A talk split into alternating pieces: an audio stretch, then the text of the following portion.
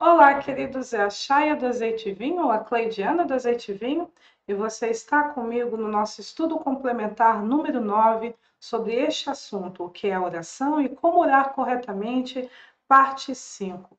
E como prometido a você, hoje nós iremos fazer um roteirinho para que você tenha uma noção geral de como aplicar os princípios que nós estamos abordando nos últimos quatro vídeos. Mas, querido ou querida, antes de nós falarmos a respeito desse roteiro, eu tenho, algum, eu tenho uma observação para fazer para você. Eu não gostaria que você tratasse esse roteiro como um ritual a ser seguido, do tipo, se eu não cumprir todos os requisitos que ela está expondo aqui, então Deus não irá me atender. Por quê? Querido, não é a mera observância da justiça que faz com que alguém tenha sucesso em Sião. O que faz com que você tenha êxito na justiça é a observância dos princípios regidos, regados, movidos pela fé, pela convicção. Então, não aceite ou não entenda na sua, na sua mente que apenas você seguir aqueles passos. Lembra quando a, na religião tem muito isso, né? O vou te ensinar a orar. Então a primeira coisa que você deve fazer é pedir perdão pelos seus pecados.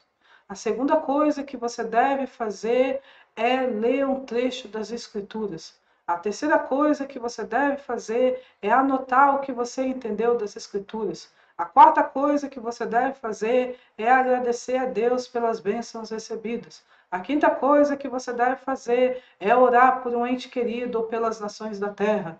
E a sexta coisa que você deve fazer é falar em nome de Jesus. Amém. Aí a pessoa faz isso e ela acabou, pronto. Seguir todas as, todo, todos os parâmetros da listinha que me foi passado, então assim agrado a Deus. Não, querido, não é só isso, certo? Não é uma fórmula mágica certo? Existe poder real, mas não existe magia, ok? Então não é uma fórmula mágica, não é apenas ah, eu vou fazer isso e vai acontecer aquilo. É igual o seu remédio. O seu remédio ele não iria funcionar se o seu corpo, o seu sistema imunológico também não trabalhasse para acabar com aquela enfermidade ali. Então, existe um aspecto do que? De você fazer entender os princípios, porque em Sião nós seguimos o preceito da justiça. Né? Paulo fala isso. Né? E o texto está aqui aparecendo para você. O que, que é o preceito da justiça? Eu não apenas obedeço ao mandamento, eu obedeço ao mandamento por entender a ideia, o propósito do mandamento. Jesus também fala isso, porque a vocês é dado conhecer os mistérios do reino de Deus, mas eles nós comunicamos por parábolas para que eles ouçam, vejam, mas não entendam e não compreendam. Então, quando você segue a justiça apenas ritualisticamente, somente pelos mandamentos, sem convicção, sem certeza absoluta de que irá funcionar, sem haver uma total e completa confiança a Deus, de você só estar tá fazendo porque te mandaram, de você só estar tá fazendo porque você está acostumado com o ritual da oração. Você irá se frustrar, você não vai ter êxito na sua oração. Por quê? Porque você se preocupou mais com o ritual do que envolver o teu coração nisso. Precisa haver convicção. E a fé, como nós lemos lá em Romanos, é com o coração se crê para a justiça. E com a boca se confessa a respeito da salvação. Por quê? Porque a boca vai falar do que o coração está cheio. Então, mais do que seguir uma cartilinha com ponto 1, ponto 2, ponto 3, o que realmente vai validar as suas ações é o nível o seu o nível de fé que você possui, o comprometimento da sua convicção, porque o seu coração não está oscilante na certeza de que Deus vai fazer o que Ele disse e prometeu que faria. De que se você buscar Ele, Ele vai recompensar, galardoar, Ele vai intervir na sua vida, Ele vai te ouvir, Ele vai falar com você, Ele vai te instruir ao que você deve fazer, ao mesmo tempo que Ele também vai fazer a parte dele. É essa convicção, é com este coração que você tem que começar o seu momento de oração. E outra coisa que eu quero falar com você também é que esses princípios que eu apresentei aqui estão dentro daquele contexto quando você precisa resolver uma questão para Deus. Apesar que existe alguns pontos é que você pode utilizar também no estudo das escrituras, dos princípios que eu apresentei, quando você busca Deus para que ele te ensine a entender os textos sagrados, OK? Aqui não está naquele contexto quando você busca Deus para conhecê-lo melhor. Só que esse ponto, buscar a Deus não apenas para que te ensine os textos sagrados, não apenas para que ele resolva a questão da sua vida, mas também para estreitar a sua relação com ele, para que vocês se conheçam melhor. Ele é fundamental para você aprender a discernir e a reconhecer a voz de Deus em qualquer circunstâncias. Por quê? Porque o Pai fala conosco de forma direta, e o Pai fala conosco de maneira indireta. E vai ser na intimidade que eu vou reconhe conseguir reconhecer a voz de Deus da voz humana, da voz do inimigo. Por quê? Porque à medida que eu vou conhecendo a Deus, eu sei o tipo de pessoa que ele é, de pessoas que eles são, já que Deus é Elohim e é toda uma família real, ok? O tipo de pessoa que eles são, e eu vou conseguir discernir quando, é, quando são eles ou não são eles que estão falando comigo.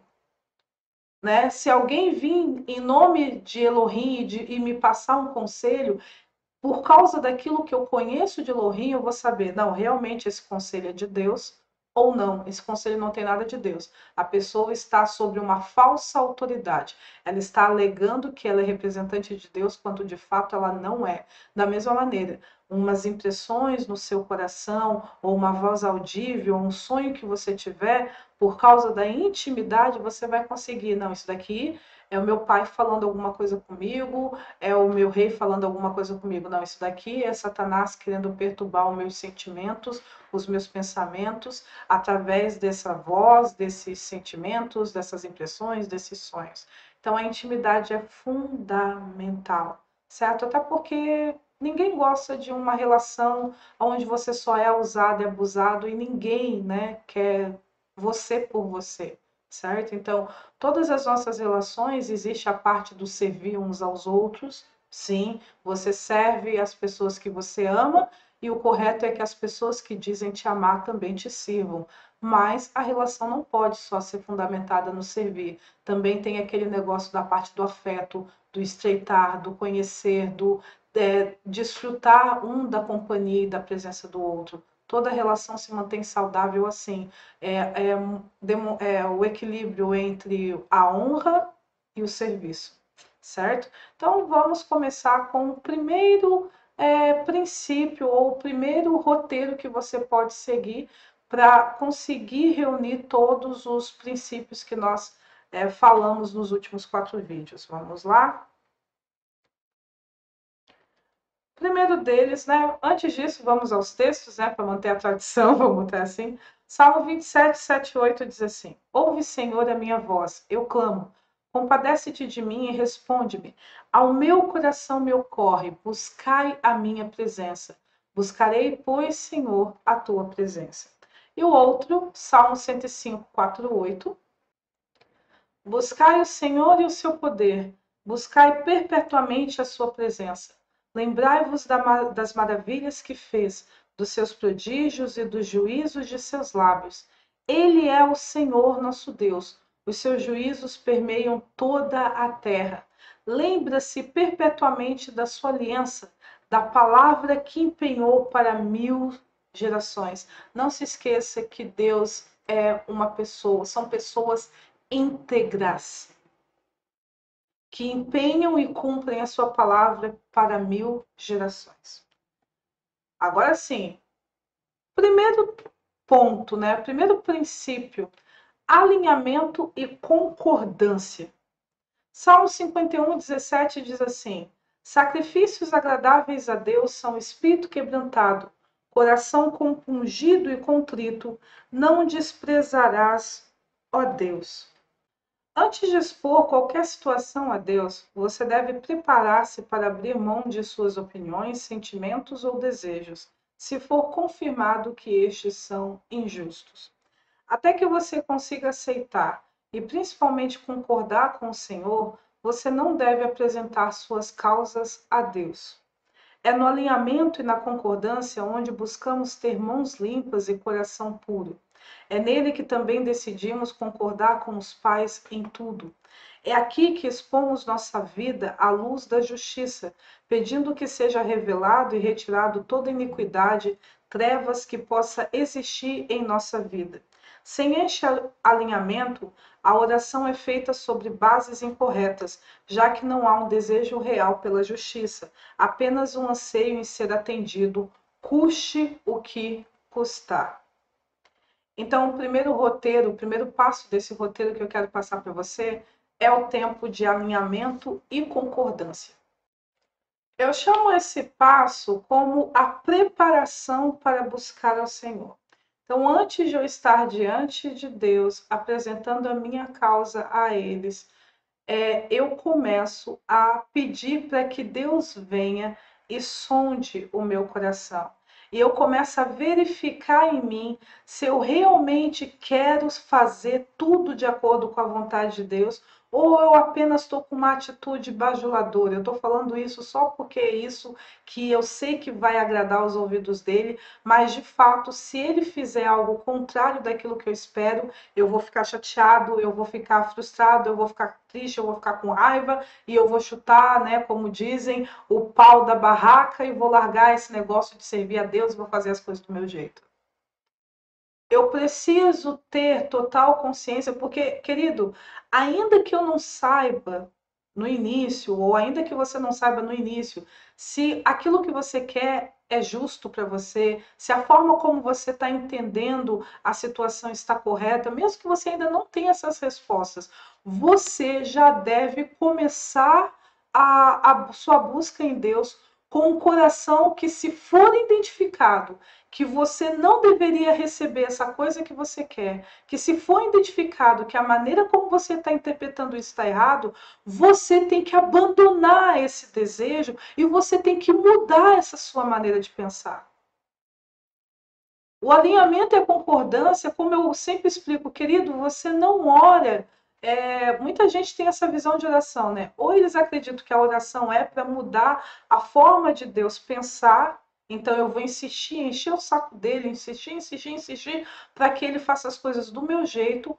Ou elas acreditam que Deus é aquele marido vadio que você pede para fazer uma coisa em casa e ele leva seis meses para fazer. Então, se você não ficar insistindo com ele, ele não vai cuidar da sua vida. Ele não vai fazer a parte dele do acordo. Sabe aquele marido que faz seis meses que tá para arrumar lá o, o, teto da garagem até agora não arrumou, a pintar aquele quarto lá e até agora não pintou, ou nem providenciou para pintar? Então, ah, tem pessoas que acham que Deus é assim também, então que eles oram para fazer. Não, se eu não chamar a atenção de Deus, se eu não não fazer um auê aqui, Deus não vai prestar atenção na minha vida e não vai me atender. Não, querido, a oração não é para isso. A oração é para que Deus é para que você se alinhe à justiça e você ouça aquilo que Deus quer fazer para resolver aquela situação e você se ajuste, concorde com Ele para que as coisas sejam feitas exatamente a Ele. Ou seja, como a gente diz, a oração não é para mudar a Deus, a oração é para mudar você. A oração não é para lembrar a Deus do que ele tem que fazer. Na realidade, é para colocar você no seu lugar, para que Deus possa, com você e para você e através de você, fazer aquilo que precisa ser feito. É você que, à medida que ora, se alinha aos propósitos de Deus. Não é Deus, à medida que você ora, que alinha, que, que se alinha aos seus propósitos, ok? Então, se você perceber que você não está disposto, que não há essa disposição do seu coração para que as coisas saiam de acordo com a vontade de Deus, ainda que você não saiba qual é essa vontade. Então você deve quebrar o seu coração, quebrar o seu espírito e permanecer em Deus até que essa disposição surja no seu coração. Então você vai chegar, pai, eu ainda não quero que seja feito de acordo com a sua vontade. Eu ainda não tenho esse desejo no meu coração. Na minha cabeça, eu acho que, é, que eu tô certa. E que a forma, e o que eu quero tá certo, do jeito que eu quero. Tipo assim, eu eu não tô disposta. Eu vim aqui para mudar a tua cabeça, eu não vim aqui para mudar a minha cabeça. Mas eu vou permanecer em ti, eu não vou colocar nenhum, sabe? Eu não vou é, apresentar nenhum, nenhuma situação para você, eu não vou dizer nenhuma das minhas queixas, nenhuma das minhas causas, até que o meu coração esteja disposto. Porque, querido, isso é o pontapé inicial. Se não haver alinhamento seu com a justiça e não haver uma disposição em concordar com o Senhor, mesmo quando aquilo que Ele quer for contrário ao que você quer, mesmo quando Ele diga não, é injusto você querer isso. Isso não é para você. Desiste dessa ideia. Se você não estiver disposto a renunciar a isso, a uma visão errada de pensar, ou a renunciar a um desejo incorreto que você tem, nem comece a buscar o Senhor para resolver essa situação. Não comece. Por quê? Porque vai ser frustrante para você. Porque você não vai ser atendido por Deus.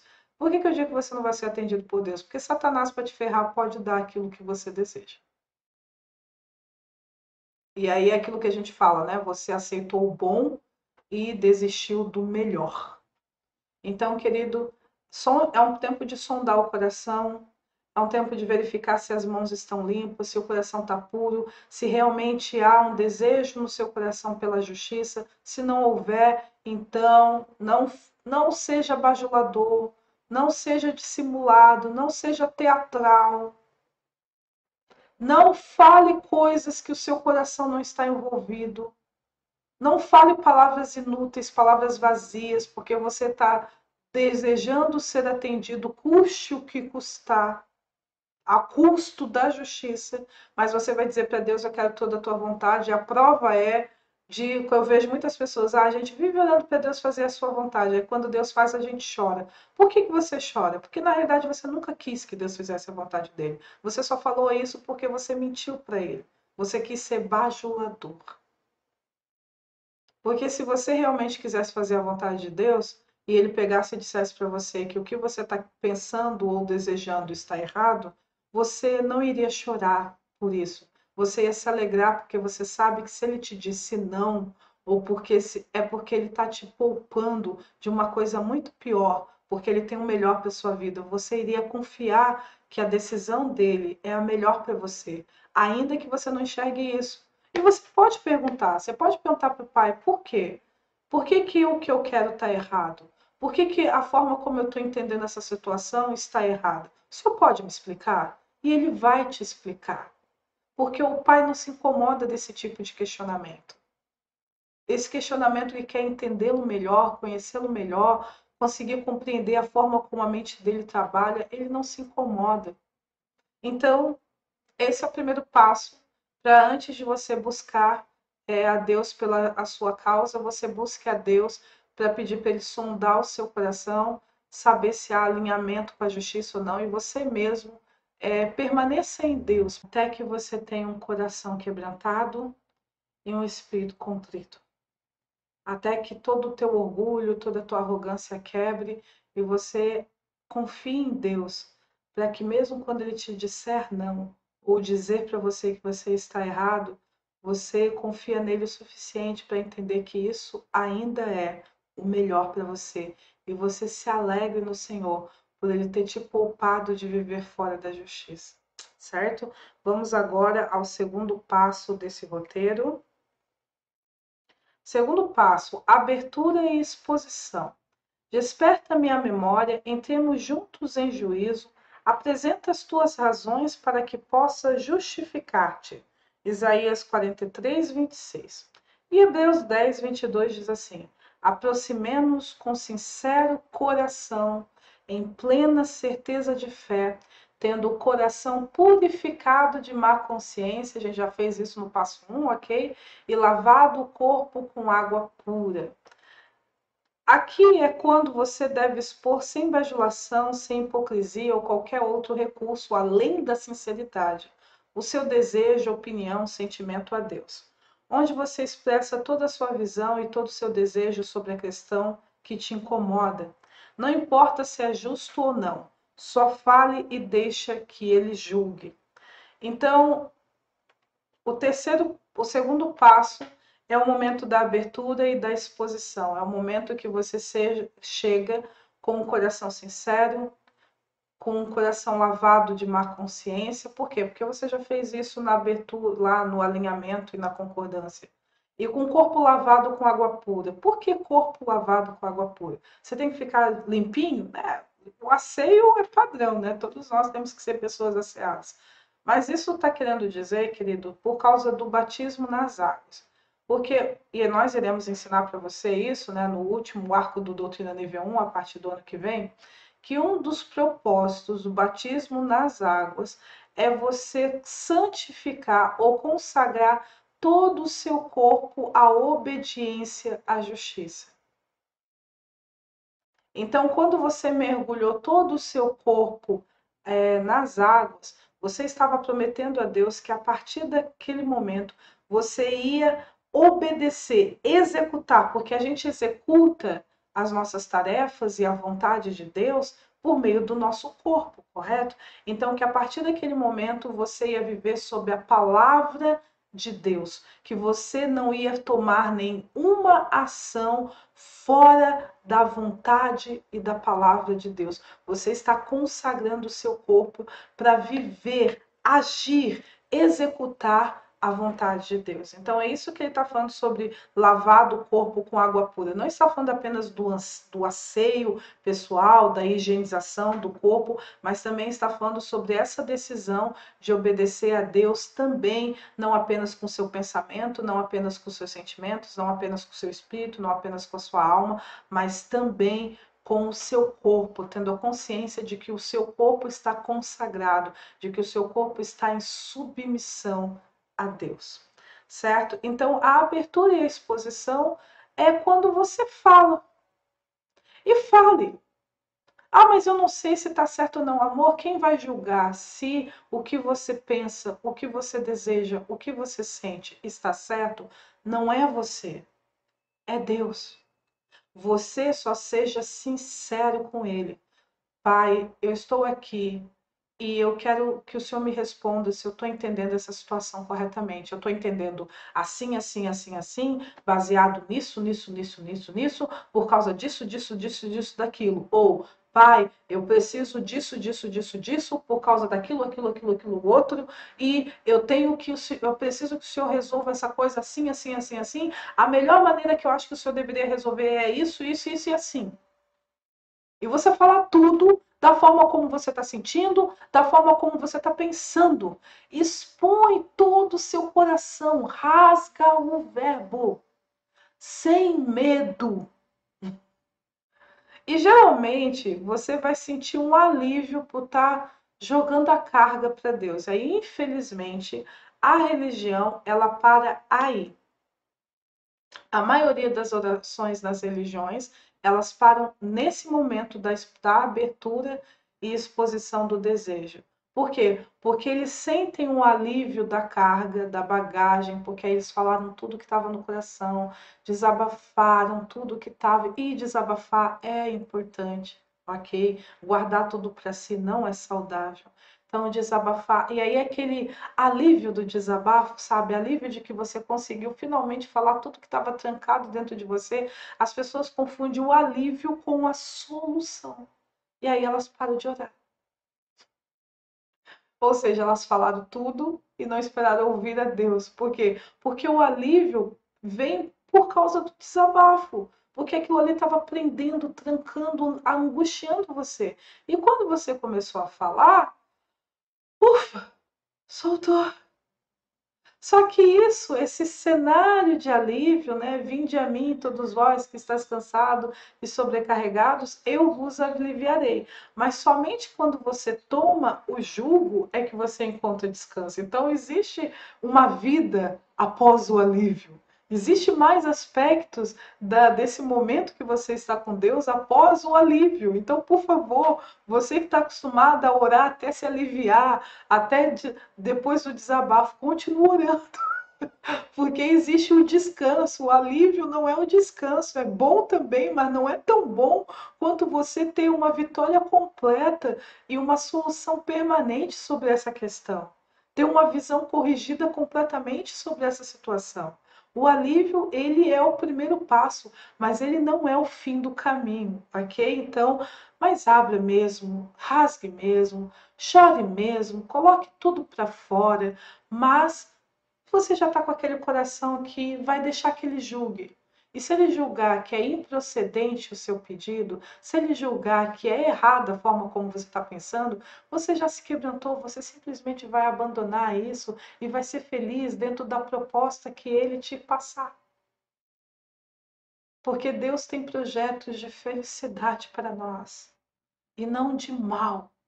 E a gente confia nisso, então só se entrega. Entrega se foi improcedente o pedido, se foi injusto, renuncia e seja feliz, ok? Renuncie e seja feliz. Agora vamos ao terceiro passo aqui do nosso roteiro de hoje. O terceiro passo é ouvir e confirmar, certo? Há mais vida além do desabafo.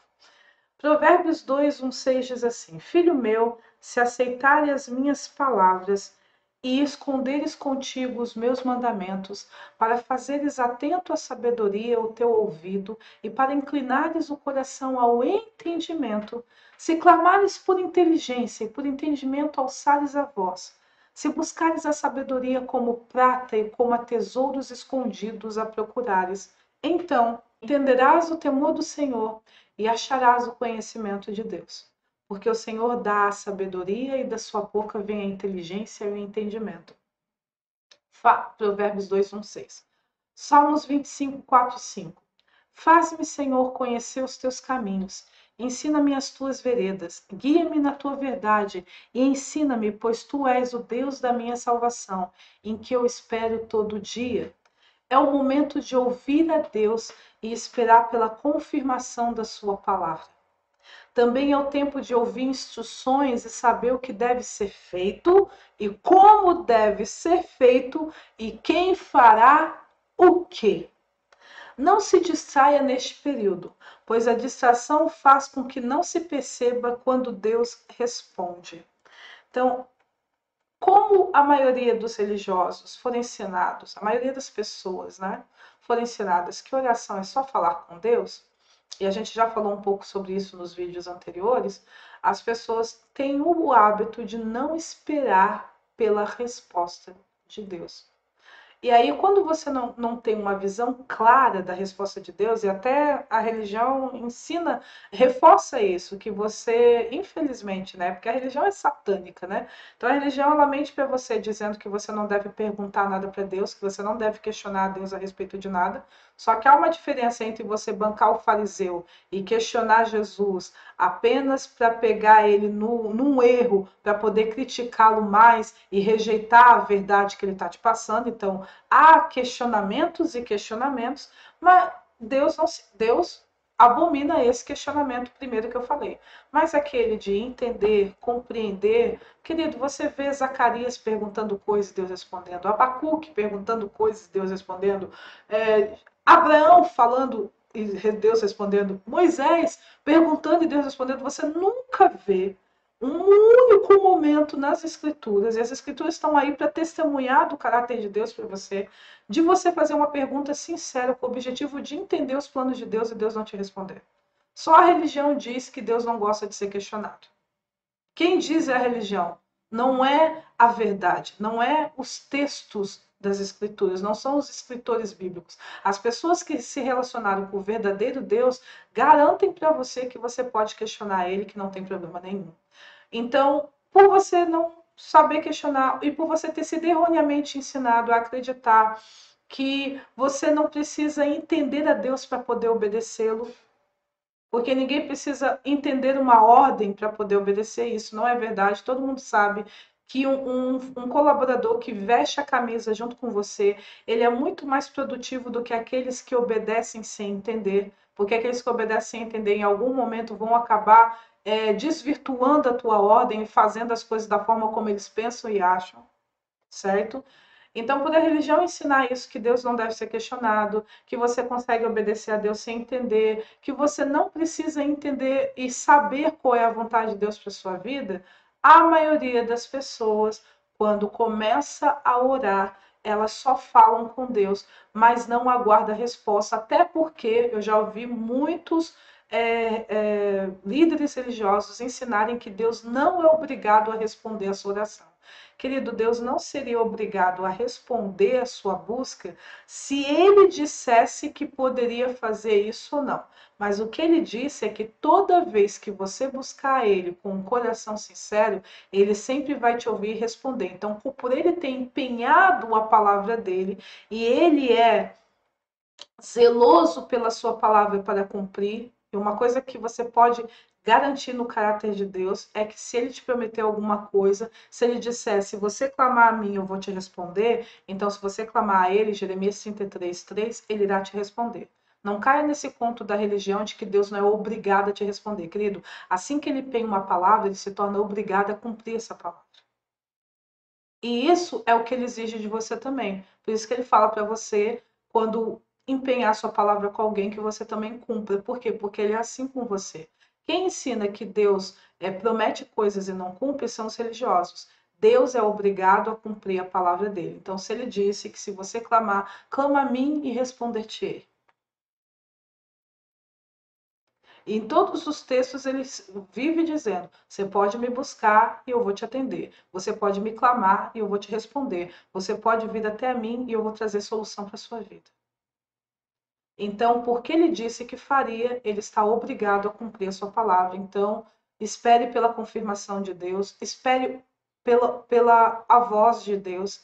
E a gente, a partir do ano que vem, vai explicar com mais riqueza de detalhes, que eu falei isso rapidamente né, na série Doutrina Nível 1, no primeiro arco, né, as formas de comunicação de Deus. Eu vou falar mais, é, é, mais detalhadamente no é, em janeiro para você. Então, espere pelas pelas para ouvir a Deus, tanto de maneira direta quanto de maneira indireta, e espere Deus confirmar a sua palavra para você, para você ter uma visão clara daquilo que Deus quer fazer na sua vida, da forma como Deus quer fazer na sua vida, de a parte de Deus que ele vai fazer e a sua parte do que você tem que fazer para que você obedeça corretamente, tanto dentro do cronograma de Deus, quanto dentro do kairos de Deus, que você obedeça no.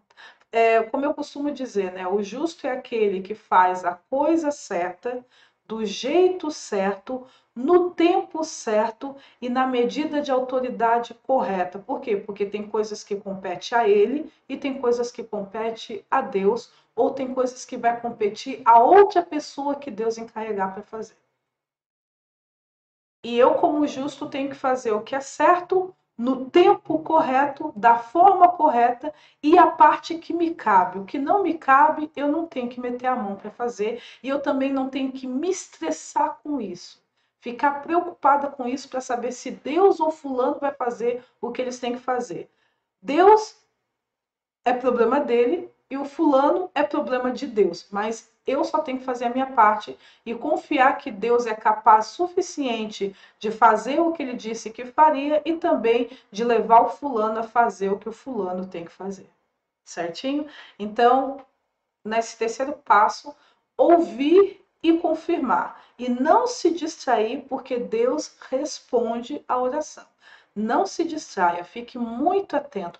Preste atenção a cada sonho, preste atenção a cada conselho, preste atenção a cada circunstância, preste atenção a cada impressão do coração, testemunho interior, preste atenção a cada voz que você escuta na sua mente.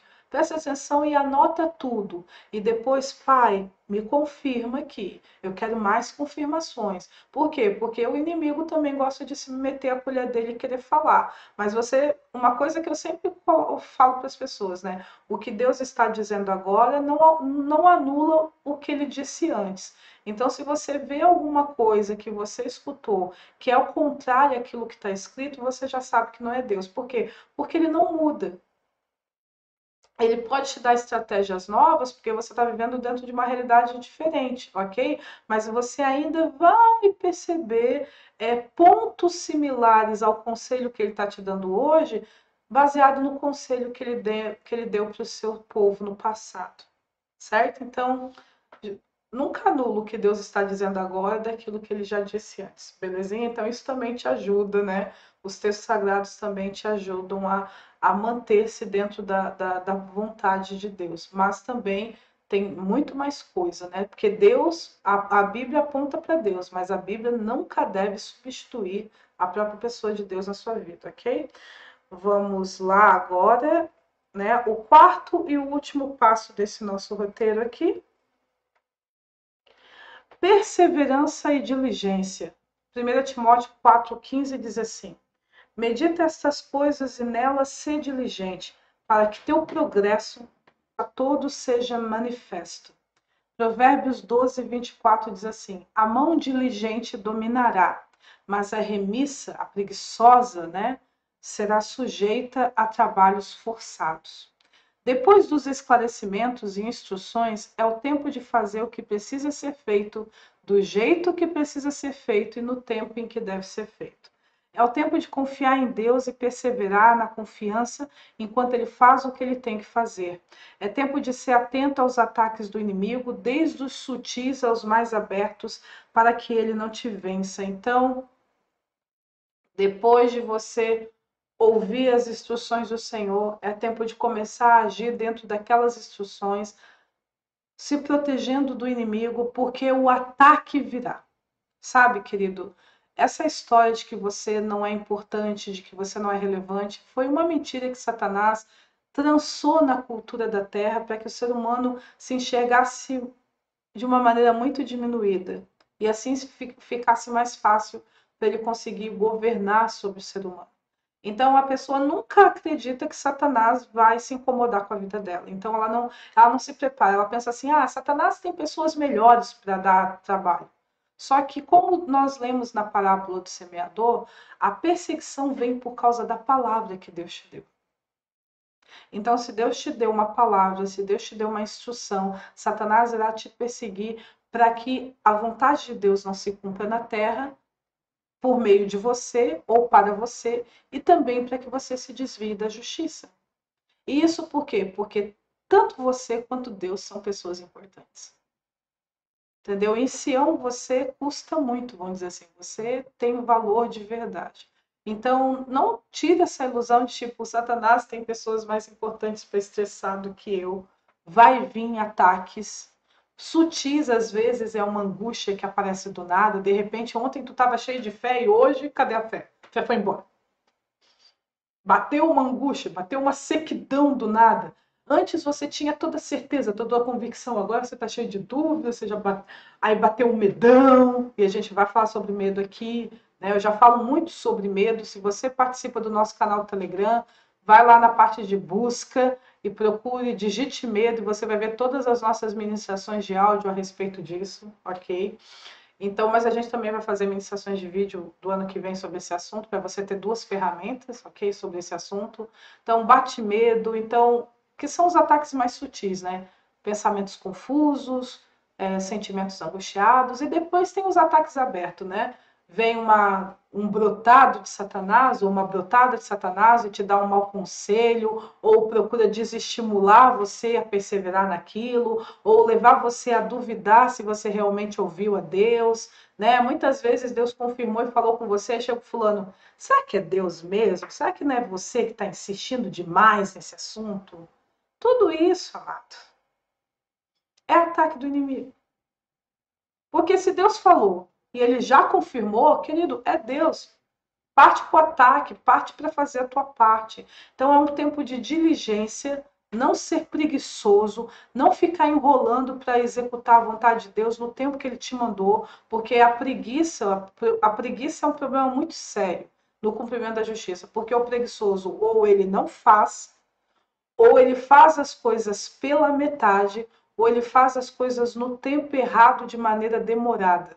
Tudo isso caracteriza a preguiça, ele procrastina as coisas. Amanhã eu faço.